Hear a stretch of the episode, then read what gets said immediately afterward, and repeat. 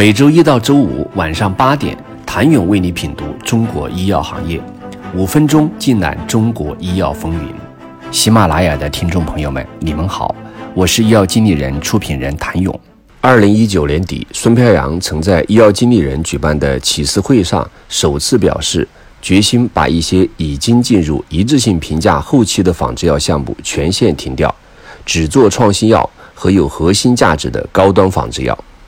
仿制药真的成为恒瑞的弃子了吗？创新药的用量也许低于仿制药，但市场的规模一定是快速增长的，市场的机会也将不再体现在医药工业整体增速上。而是来自市场结构性调整所带来的变化上。从这个意义上讲，仿制药的空间的确是被压缩的，但压缩并不意味着没有未来。仿制药解决了老百姓的百分之九十的基本用药需求，也同时为药企提供了稳定的现金流，一定有其存在的价值。假如恒瑞今天将仿制药全部砍了，变成了下一个信达或百济，对它的发展真的就是有利的吗？恒瑞的现金流、生产能力、商业化能力一直是另外一个故事，这也正是它在这个市场的价值。回顾十年之前，在阿斯利康等公司相继将仿制药业务剥离出去的时候，诺华坚持留下了自己的仿制药公司山德士。当时华尔街对此曾颇有微词，不过如今山德士已成长为全球仿制药巨头，且依然每年为诺华贡献着百分之二十的销售额。其实，比仿制药做不做更重要的，应该是怎么做。未来仿制药的利润空间已经不在收入端，而是如何通过制造力的规模化、技术的创新和管理效率的充分优化，去把成本降到一个全行业都干不了的程度，让企业在解决临床药品可及性的同时，还能把利润做出来。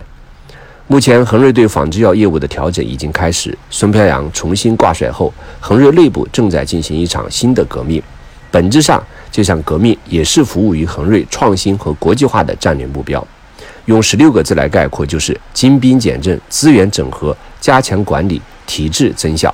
其中，仿制药销售团队的裁员风波一度引发很大反响。对此，孙飘扬的解释有两个：一是销售团队有冗余，影响效率。二是集采后不再需要太多仿制药销售人员。多年来，恒瑞的销售能力一直是有口皆碑，其万人铁军曾为恒瑞各个板块的产品打下市占率江山。PD One 国产第三家上市，却卖的最火即是明正。公司在造影剂市场从小弟到龙头的进阶之路中，销售团队也是功勋卓著。然而，伴随着公司转型、政策的变化，其销售队伍也同样面临着结构化的转型压力。在仿制药业务式微、创新药还未大举跟上的当下，恒瑞又该拿什么产品来滋养自己的商业化队伍？BD 也许可以提供一条出路。随着恒瑞心态越来越开放，莱森适应项目增多，未来也许会有越来越多普拉布林一样的创新药进入到恒瑞的商业化版图。为营销团队提供新的产品，但这也可能带来新的挑战。那便是对于真正的 FIC 药物，药企们未来该如何打通其商业化转化的路径？恒瑞的商业化能力是非常强的，传统药企转型的过程中，其商业化能力也一样会跟着转型。真正的创新药是卖给医生的，以前我国的创新药不多，卖药的过程也是对医生和患者的一个教育过程。你必须有能力告诉他为什么这是一个好药。如果传统药企未来可以将其商业化能力转化到这里，那么他们的推广能力就非常有价值了。说起商业化，眼下一众生物技术公司对这一能力的构建也许更为迫切。“十三五”期间，国产新药累计获批约四十七个。二零二一年截至目前，已经有近三十个新药获批上市。到二零二五年，预计将有两百个以上的新药申报 NDA、BLA，这也意味着一大批生物技术公司将陆续步入研发收获期。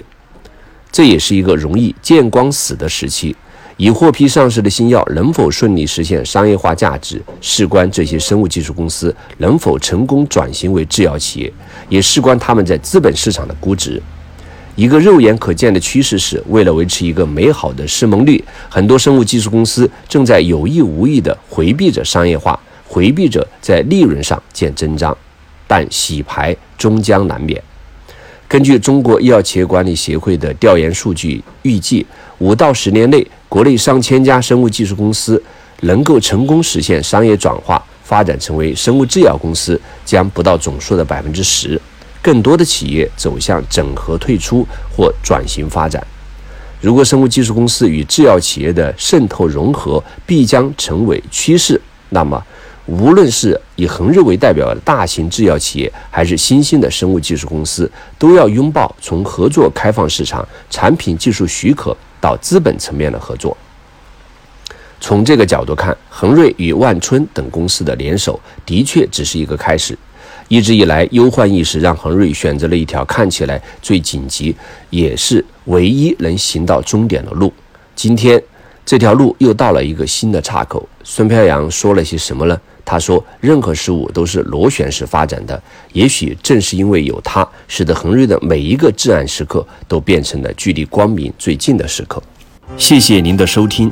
想了解更多最新鲜的行业资讯、市场动态、政策分析，请扫描二维码或添加医药经理人微信公众号“医药经理人”——医药行业的新闻与资源中心。我是谭勇，明天见。